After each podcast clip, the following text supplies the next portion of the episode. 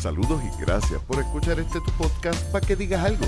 Conversaciones sobre arte, cultura y temas sociales, traído ustedes gracias a Virriola en Ponce y a The Poets Passage en el Viejo San Juan, la casa de la poesía en el área metropolitana. Con el open mic más antiguo en la ciudad más vieja. Recuerda que si te gusta la poesía, tienes una cita todos los martes en la noche en el 203 de la calle de la Cruz y ahí Lady y todo su staff te van a recibir con los brazos abiertos. Yo soy Leonel Santiago y hoy continuamos nuestra conversación con la poeta, directora cultural y muchas otras cosas más, Carla Cristina Torres Cruz. Espero que la disfruten.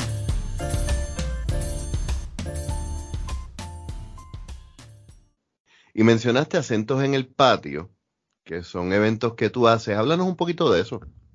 Pues Acentos en el Patio nace eh, con un open mic que hicimos después del huracán de María. Eh, lo hicimos en Bayamón y esto estuvo súper cool. Lo hicimos un par de veces. Luego de eso se convirtió en una serie de... Carlos Colón le puso un rebranding que me encantó. Me dice, esto es como un NTV blog de poeta. Eso está bien cool. Entonces, ¿verdad? Ojalá meet the expectations, pero vamos por ahí. Y entonces hacemos lecturas que son un poquito más, ¿verdad? Yo invito intenciono invitar a más de un lector que se comunique con los otros lectores y que entonces pues lean sus escritos. La primera fase, digo, siempre solamente van a tener formatos distintos, pero en tendencia eh, empezamos cada cual leyendo un poema de otro escritor que esté, ¿verdad? Que sea invitado, sin decirle cuál es. Eh, ¿Verdad? Para tener como esa reacción del escritor escuchando su poema del trabajo.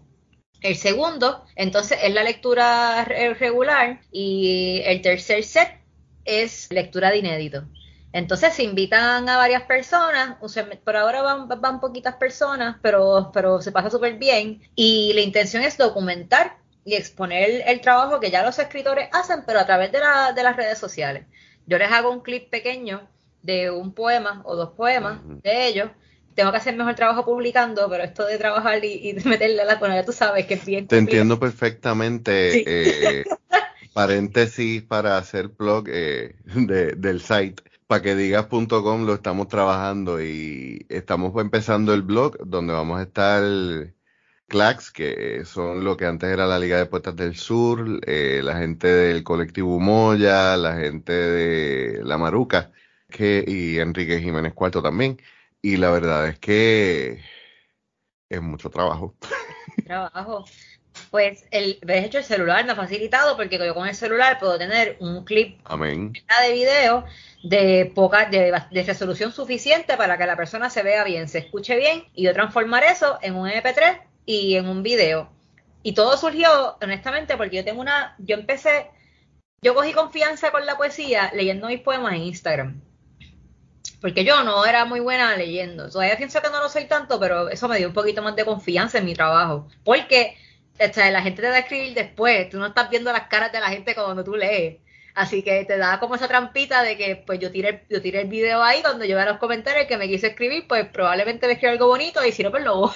y ya y puedo verme también en el tiempo, a ver, gache, mira todo lo que yo he, ¿verdad? Cómo han cambiado mis videos. Progresado, sí. Y, tengo mis amistades que no necesariamente son consumidores de poesía constantes o regulares, y tengo una amiga que me dijo, eso está bien cool, yo estar en el tapón y yo poder escuchar un poema en el tapón.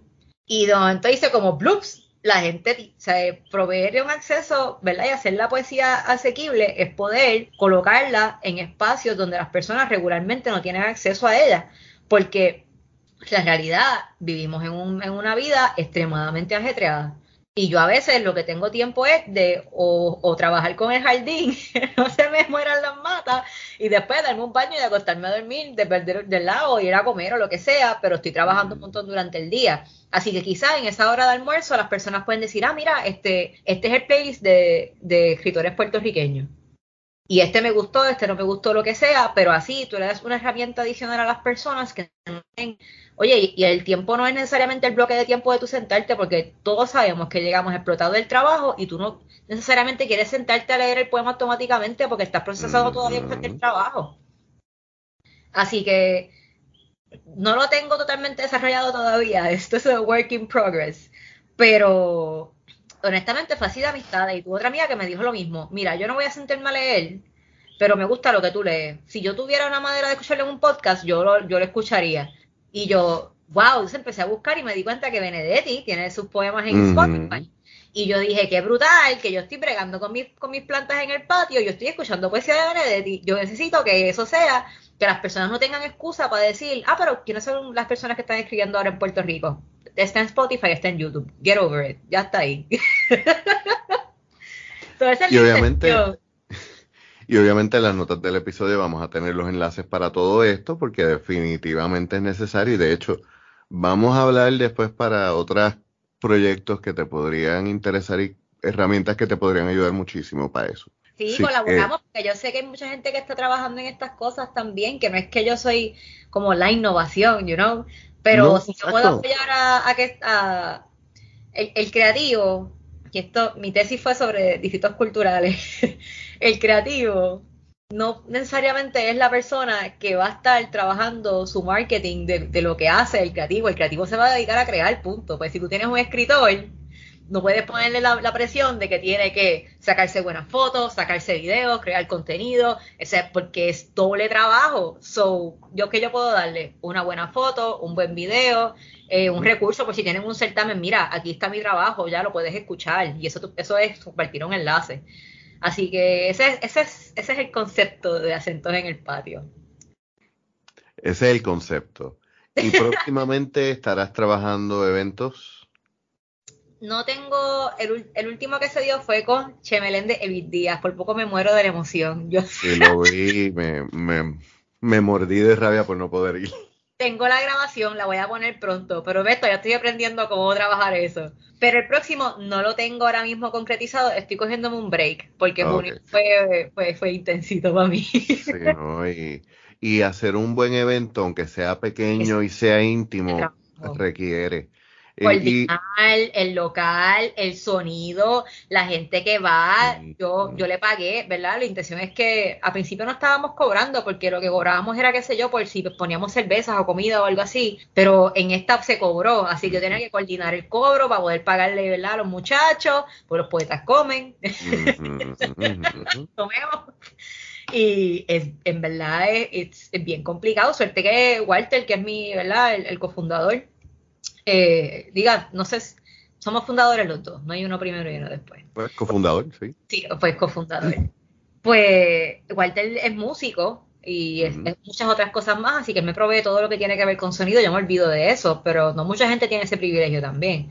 So, verdad es un, un montón de trabajo. Sí, sí y, y traes un punto que es bien importante y que es algo que de hecho, estoy tratando de, coordinar una conversación sobre este mismo tema. Es el hecho de que todos aquí que, amamos las artes y practicamos las, alguna forma de arte, aspiramos de alguna forma a vivir de nuestras artes.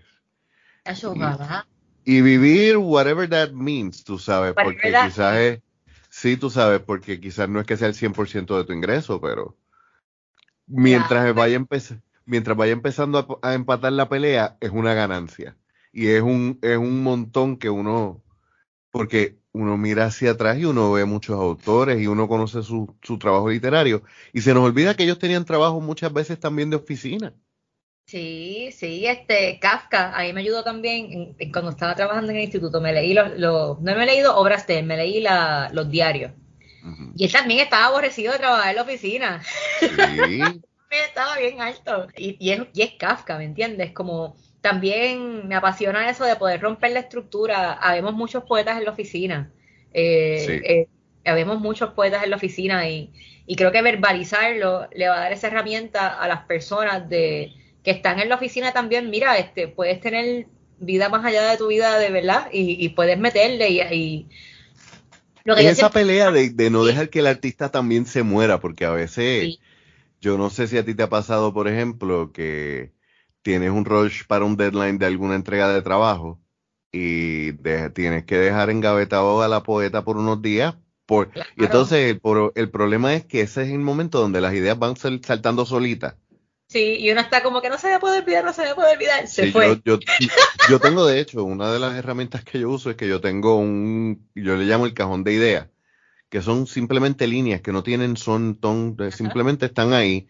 Y a veces simplemente son cosas que soñé, que me vino a la mente, algo, algo que escuché en una noticia y los tengo que guardar ahí porque en algún momento va, va a aparecer el poema que lo completa. Pero, del celular. exacto, sí, no, full. también los voice notes, eh, pero obviamente si estás, qué sé yo, en una reunión y que es como yo que me despisto y vuelvo, o sea, y zone out y vuelvo, de momento yo no puedo romper a mandarle voice notes a nadie ahora porque yo estoy reunida y yo tengo que estar pendiente de esto. Sí, sí, sí. De risa. Pero entonces, eh, hoy en día, si queremos vivir de eso, ya que lamentablemente todavía la, la gente no ha hecho la conexión entre bellas artes y entretenimiento o el consumir el contenido literario, artístico como, como una forma también de entretenimiento, pues se hace difícil convencer a la gente de que inviertan en estas formas de cultura. Claro. Y lo que tú dices es muy cierto, o sea, hoy no solamente es ser el poeta, es ser el poeta, es ser relacionista público, es ser a veces eh, autoeditor, que si no ser- te, no te conocen y entonces, y, me voy más allá con esta problemática, ¿verdad? De, esta problemática que es, que es política, de reconocer la- las bellas artes y apoyarlas. El, el arte tiene netamente un impacto en nuestro, en nuestro ecosistema económico, porque ahora mismo vamos a ponerle, ¿verdad? Para los que estén escuchando, por ejemplo, eh, llega Nicole, que tiene la, impresora, hizo este vínculo con estas personas de, de Estados Unidos, de la diáspora, y se trajo eh, tres personas aquí de interns. Esas personas tienen alojamiento, esas personas comen en Puerto Rico, esas personas compran cosas en Puerto Rico, compran libros. Así que esto es parte de nuestro sistema- ecosistema económico. Nosotros estamos dándole un producto al, al Estado que el Estado no necesariamente está invirtiendo en él, así que no, ¿verdad? No, no, don't, don't penny. E- es, es un impacto económico y sí aportamos a, a ese desarrollo.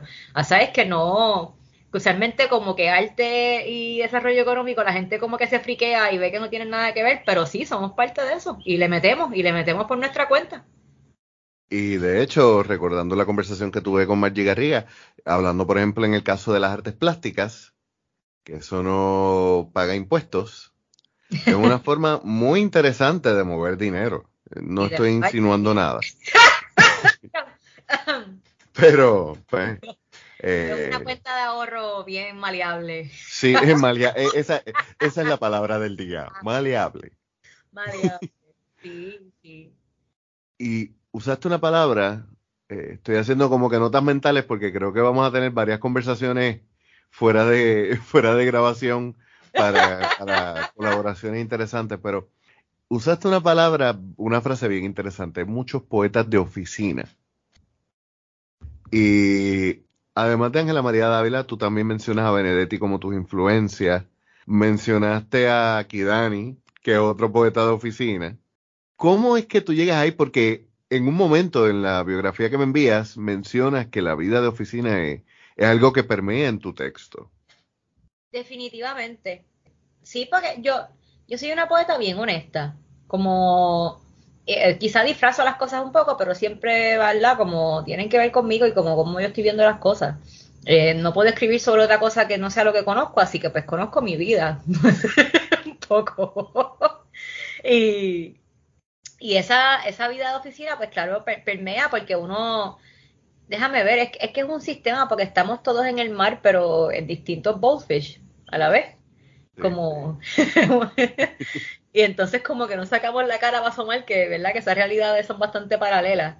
Así que yo entiendo que sí, incluso yo tenía varias amistades en la, en la facultad de empresas que sí les gustaba la poesía, pero, ¿verdad? De nuevo, esta educación de, ah, esto no es trabajo, donde la poesía sí es trabajo, pues, pues te da como, como que eh, manchan la poesía con este concepto, eso es como medio childish, como eso es cositas que uno hacía cuando chiquito. Yo escribía, yo escribía cuando estaba en la escuela, pero crecí y Sí, lo dejé de hacer. qué sé yo, y, tenía una, y siempre yo tenía una novia que yo le escribía yo, no.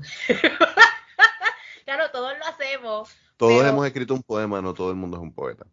Es, es quizá, muy bien. eh, yo creo que no, ese, ese atreverse a desarrollarlo, y yo, y eso yo me incluyo, yo me, comí el cuento y yo dije en, en, bachillerato, yo dije, pues voy a dejarme de esto porque a esto es lo que me tengo que dedicar, porque si no, oh, ¿qué voy a hacer con mi vida? Like, Ser, ese, ese concepto de ser, ¿verdad? Eh, sí, ese ser desde el punto de vista de capital humano. Claro, que lo que, también habla Carl Jung de lo que son las máscaras y esta cosa de, tener que estar en ese, en ese esquema avalado, que es un mito y es como una construcción social que, que la fibra, que es a lo que iba, pues no, no, necesariamente nadie está de acuerdo con eso, este, genuinamente de acuerdo con eso. Así que pues yo sí pienso que todavía hay mucha gente que son poetas de oficina, que no, que pues, quizá poetas en gestación. que, si se atreviera lo haría muy bien. Yo en Microcosmos tengo un poema que es como que yo de nueve, yo de 9 a 5 no soy humano, yo de, de 9 a 5 yo soy un número. Después de ahí en adelante es que soy poeta y soy lo que me dé la gana. Sí, es como otro brillo en la cara, uno como, ah, ahora sí, soy poeta. Sí, sí, soy, soy, tú sabes, no soy el Bruce Wayne que está en la oficina, ahora soy Batman. Soy mi propio superhéroe, donde puedo escribir la historia de la forma en que me dé la gana y puedo ser hasta el villano si quiero. Eso está brutal.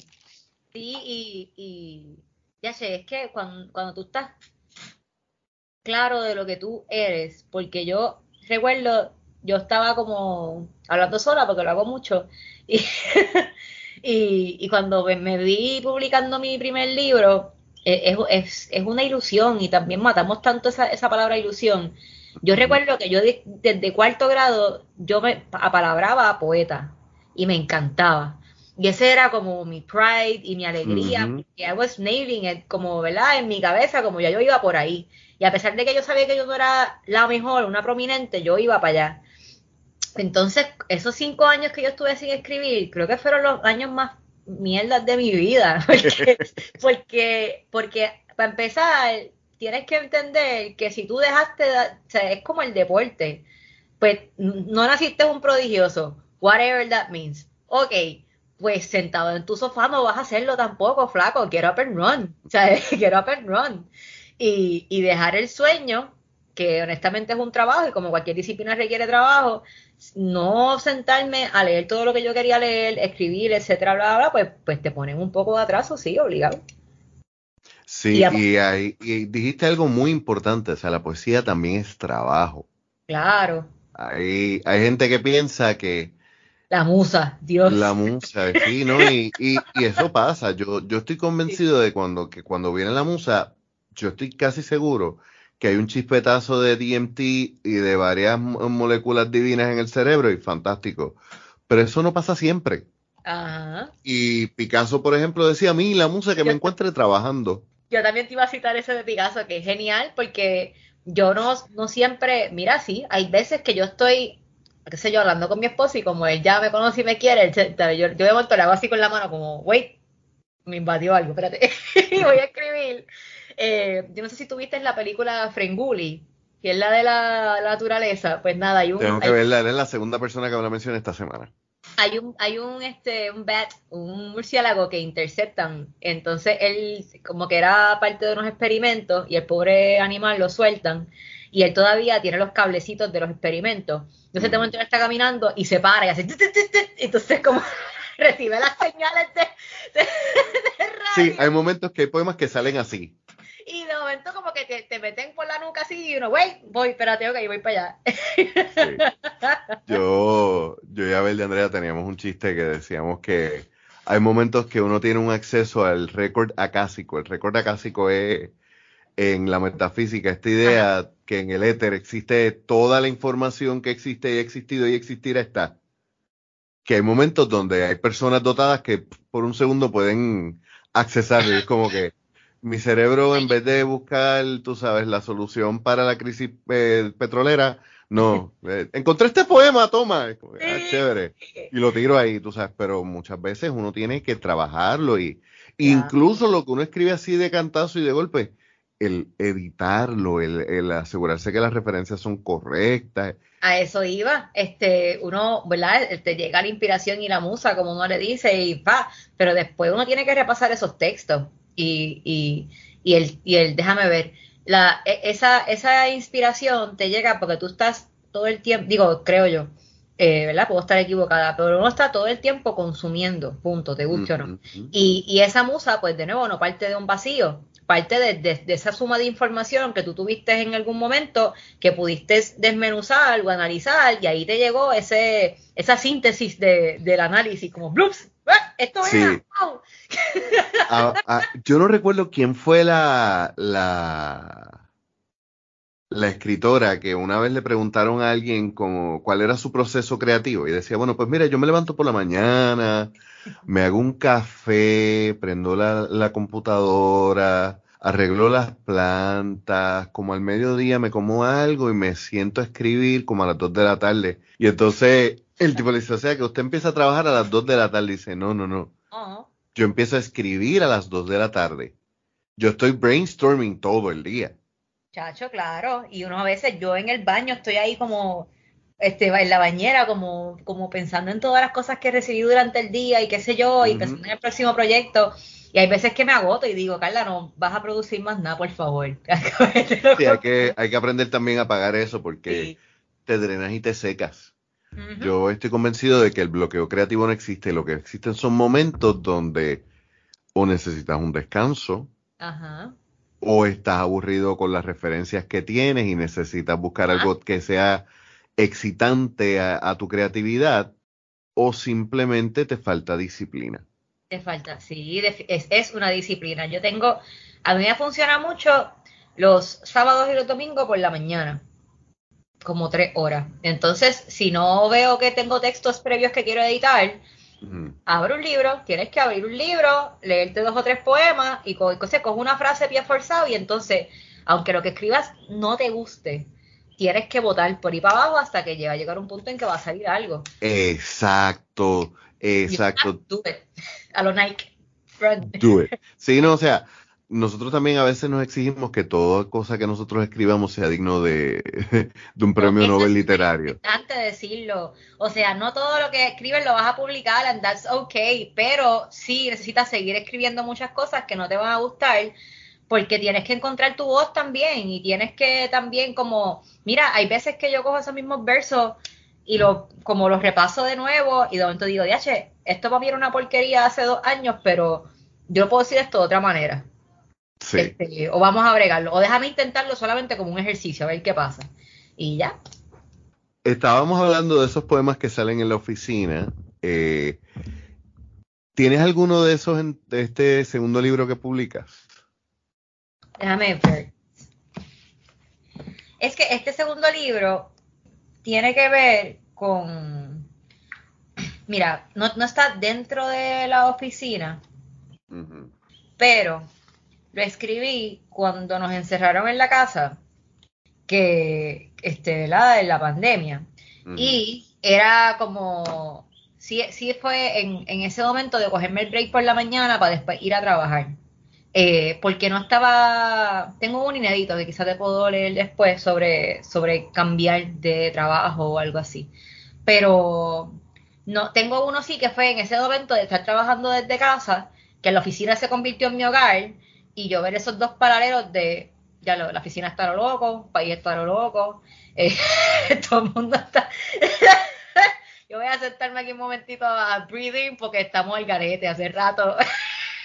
sí, de momento me acordaste del meme de This is alright, del perrito tomándose el, café y, todo en fuego. Yo tengo un pit de ese perrito para ponérmelo en la, la chaqueta y llegó un punto en que iba a coger a la oficina. y así estamos. Así estamos. Pero entonces tenías un eh, el poema que... Déjame ver. Sí. Mientras todo colapsa, miro desde el balcón. Enumero el agregado económico del batazo al sistema. Y a una semana, da igual, si ya andaba cayéndose todo. En la pausa no he logrado siquiera bajar de peso, ni pintarme las uñas, ni terminar el poema que debo hace más de dos meses. Menos mal que desde el frío de enero anduve sembrando semillas de flores de sol. Hoy, un microcosmos de primavera me espera en las mañanas, y son pocas las flores, pero son todas mías. Si las abejas me visitan, significa que yo las traje. Si huele la tarde albahaca, no lo habré perdido todo. Igual, seguirán cayéndose las cosas. Se caerá el trabajo, los soplos de vida, las ganas, el sueño, y quedará la tierra para sembrar. Y quedará la tierra para sembrar.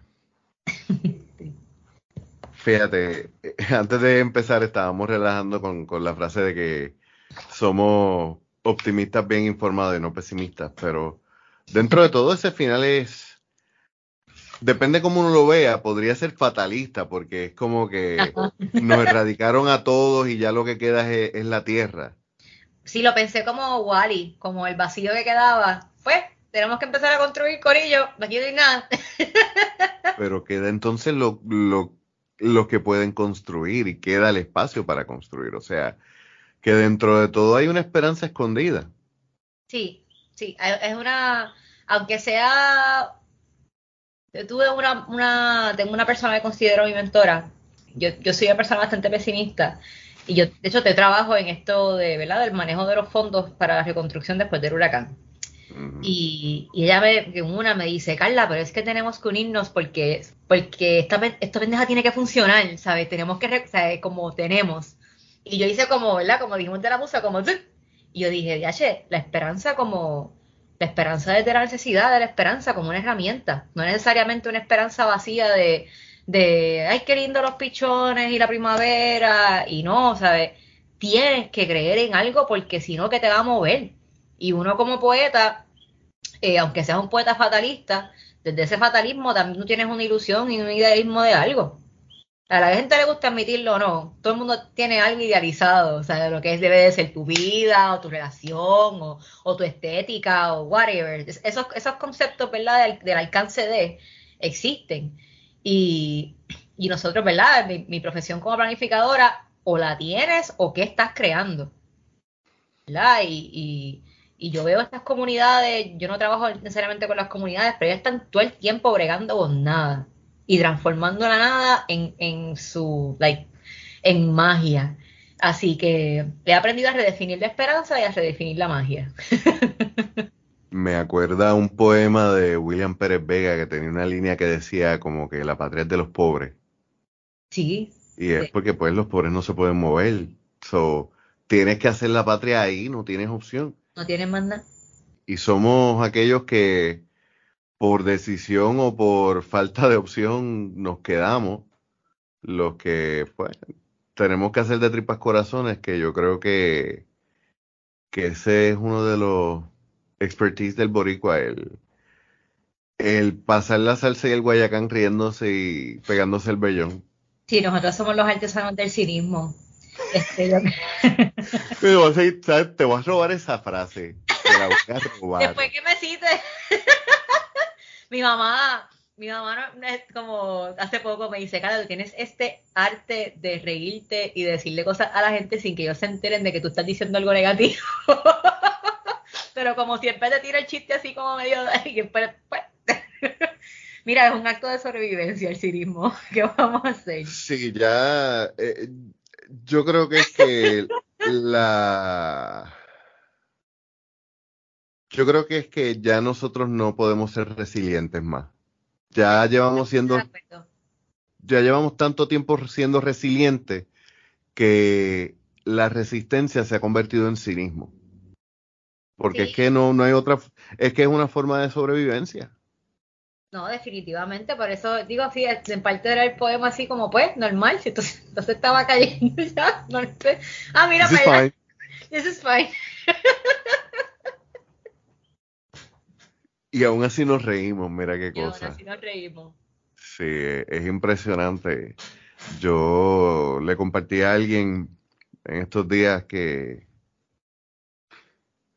que personas que me alegro haberlas conocido en estos días porque yo estoy convencido de que es el fin del mundo y que cool que por lo menos los tengo en, en mi grupo de sobrevivientes, de sobrevivientes porque si no nos ese sentido del humor en el cinismo nos permite bailar en el abismo y reírnos de él aunque no nos caigamos totalmente. Pero es un baile bien peligroso. y te zumba de verdad. Sí, sí, sí, sí. Este, yo creo que, por ejemplo, los otros días veía un meme que decía que todo escritor ha, escrito algo que ha preocupado a algún amigo o persona cercana. Claro, claro. Y yo, wow, sí. Y entonces la persona que me lo, me lo, me lo envía el meme, yo le digo, porque tú me expones así, me dice, no, yo venía pensando que era una confesión y yo como que estamos todos en el mismo bote loco cómico es cuando uno está del otro lado, porque de la uno escritor también tiene amigos escritores, no, porque este poema es sobre esto, lo otro, y uno ahí como, loco, yo sé que tú se lo escribiste. loco, Big, Papa ahí, Big Papa ahí decía que los poetas sí vemos todo a través de un, de un vidrio color rosa, pero no podemos cerrar los ojos. Y ese es el problema. O sea, lo podemos, lo podemos escribir bello, pero no podemos cerrar los ojos y, negar las realidades que están pasando. Haciendo entonces una parte a temas menos lúgubres, tristes y macabros. Volvemos a tu poemario, repíteme el, título. Sobre el hombre y otros sistemas de colapso. ¿Cómo es que un poemario termina teniendo nombre de tratado filosófico? Yo me di cuenta que, que mi relación con los hombres per se era, fue, un paralelo. Yo, estaba, yo cuando empecé a leer el poemario, yo dije, eso yo tengo aquí como lo agotada que yo estoy de trabajar con gente machista, bastante. Como no está ahí, digo, espero que no esté explícito porque no quería que fuera un, un este, no sé, como, ¿verdad? Como un discurso ahí todo chicloso de lo mismo, lo mismo, lo mismo. Pero, y de hecho no escribí el libro premeditadamente, escribí muchas cosas que después se transformaron en un libro. Pero la intención principal en mi cabeza, yo dije, si yo lo que estoy viviendo es dentro de un modelo económico que no funciona, ¿verdad? que tiene que ver con mi background de estudio, obviamente, pues yo dije, yo quiero que esto se llame sobre el hombre, el hombre como sistema y otros sistemas de colapso, ¿verdad? Como el sistema económico, esto no está sirviendo corillo, hace jato. Entonces yo dividí el libro entre lo micro y lo macro, el primer borrador, y, era, los micros eran como mis relaciones con las con, con, personas, cosas que se vieran más personales en mi criterio, y lo macro eran cosas que fueran como más análisis, qué sé yo, macro. Entonces en mi cabeza yo había hecho esa división de ese primer borrador. Nicole y Amanda me dijeron, no, muy complicado. O sea, esto es, como, como quiera, porque porque también pues las cosas pasan paralelo, las cosas no pasan en el micro solamente, pasan en, es una sola cosa que pasa a ambas escalas, o que uno, sí, es, es, casi un fractal que se va repitiendo del micro al macro y viceversa. Ajá. Pues se me ocurrió sobre los sistemas de colapso, porque era como pues nosotros colapsando como, como seres humanos y a la vez como viendo el todo, a la, a la vez de, de la, del, del sistema este es, chaval y de la colonia ahí como coja. o sea, tú lo que estás haciendo es una observación de todos los sistemas colapsando a respuesta de, de, que ya estamos tratando de, de, empujar un sistema del siglo pasado. Sí, que, ya no es sostenible. Sí, e, es, honestamente es que es insostenible y sobre todo como no verlo como como una cosa. Son, son muchas, en planificación creo que de las cosas favoritas que aprendí es que un problema no es un problema necesariamente, es una suma de problemas. O puede ser una suma de síntomas también, que son varios problemas a la vez.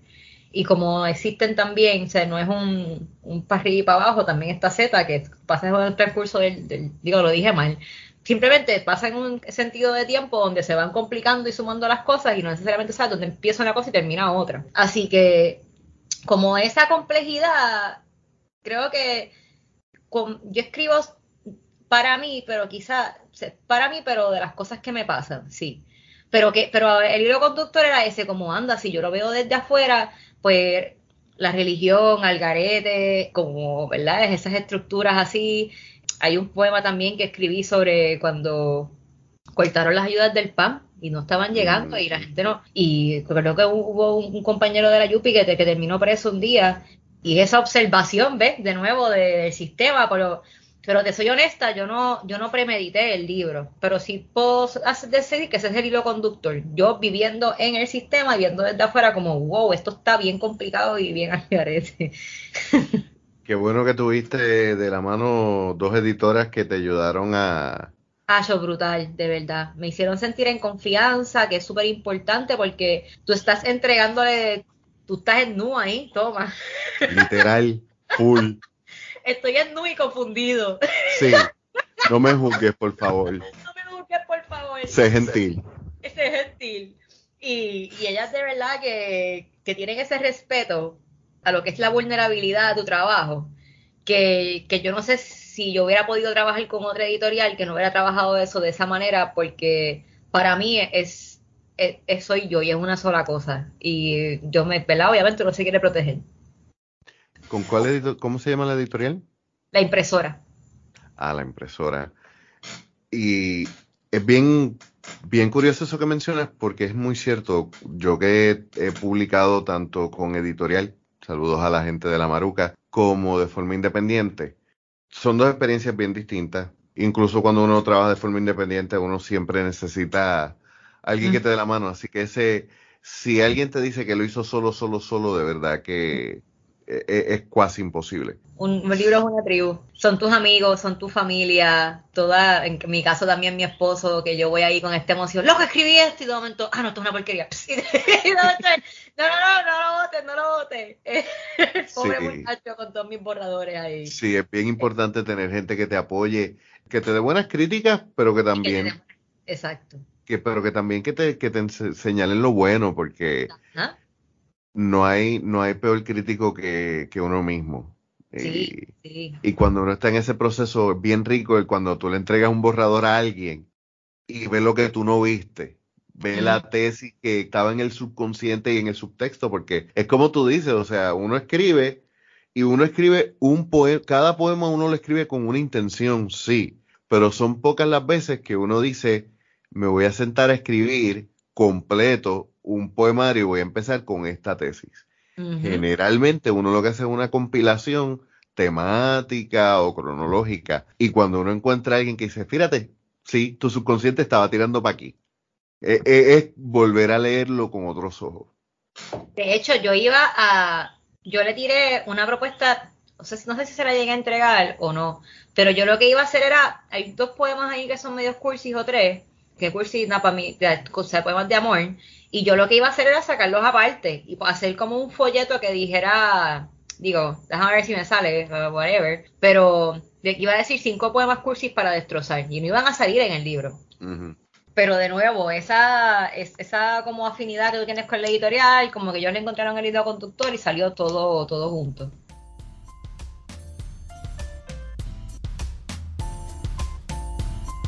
Y vamos a dejarlo hasta aquí el día de hoy. Me parece que es un excelente momento para detenernos. Como siempre en las notas del episodio vamos a tener los enlaces para contactar a nuestra invitada y recuerden también visitar a nuestros auspiciadores y por último nuestro website www.paquedigas.com. Recuerda suscribirte a nuestro podcast, eh, darle like y seguir a nuestras redes sociales y muy importante visitar nuestra tienda. Recuerda que 100% de nuestras ganancias van artistas puertorriqueños, por lo cual el comprar en nuestra tienda es invertir en nuestra cultura.